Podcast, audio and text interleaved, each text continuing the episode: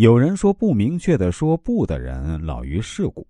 由于明确的拒绝或否认，不但会引起对方的反感，而且可能会失去支持者。所以啊，他们自然而然的练就了一种本事，跟人玩玩语言游戏，不用明白的表示是或者否，就能达到说不的目的。其实，委婉的说不，只是跟人玩语言游戏的一个小方面。作为潜智慧，玩语言游戏可以达到许多目的，比如。戏弄别人。阿凡提当理发匠，一个八亿老爷来剃头，总是不给钱。阿凡提想整治他一下。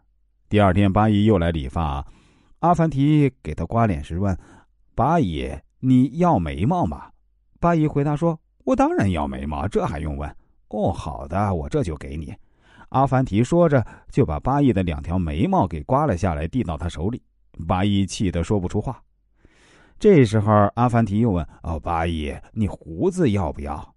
八姨连忙改口说：“啊，不要，不要。”阿凡提又咔咔几刀把八姨的胡子刮下来，扔在地上。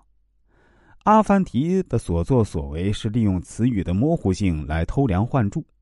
八亿的“要”是指不用剃掉，而阿凡提把它换成是“你要就把它剃下来给你”。那“不要”是指不要阿凡提把它剃下来。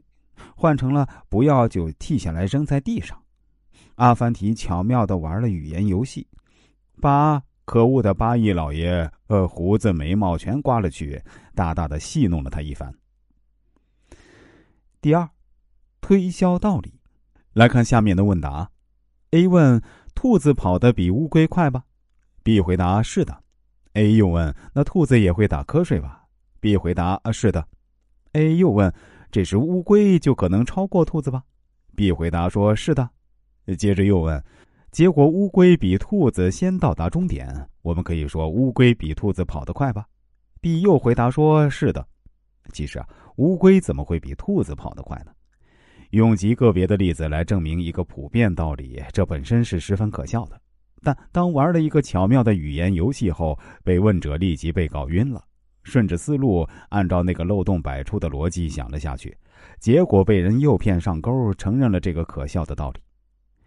三麻痹对手。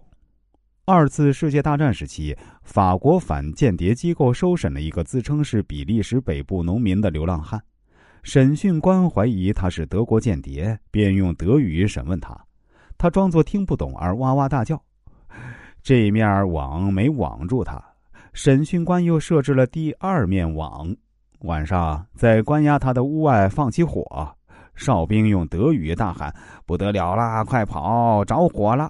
他依旧睡觉，装作没听见。呃，第二张网也网空了。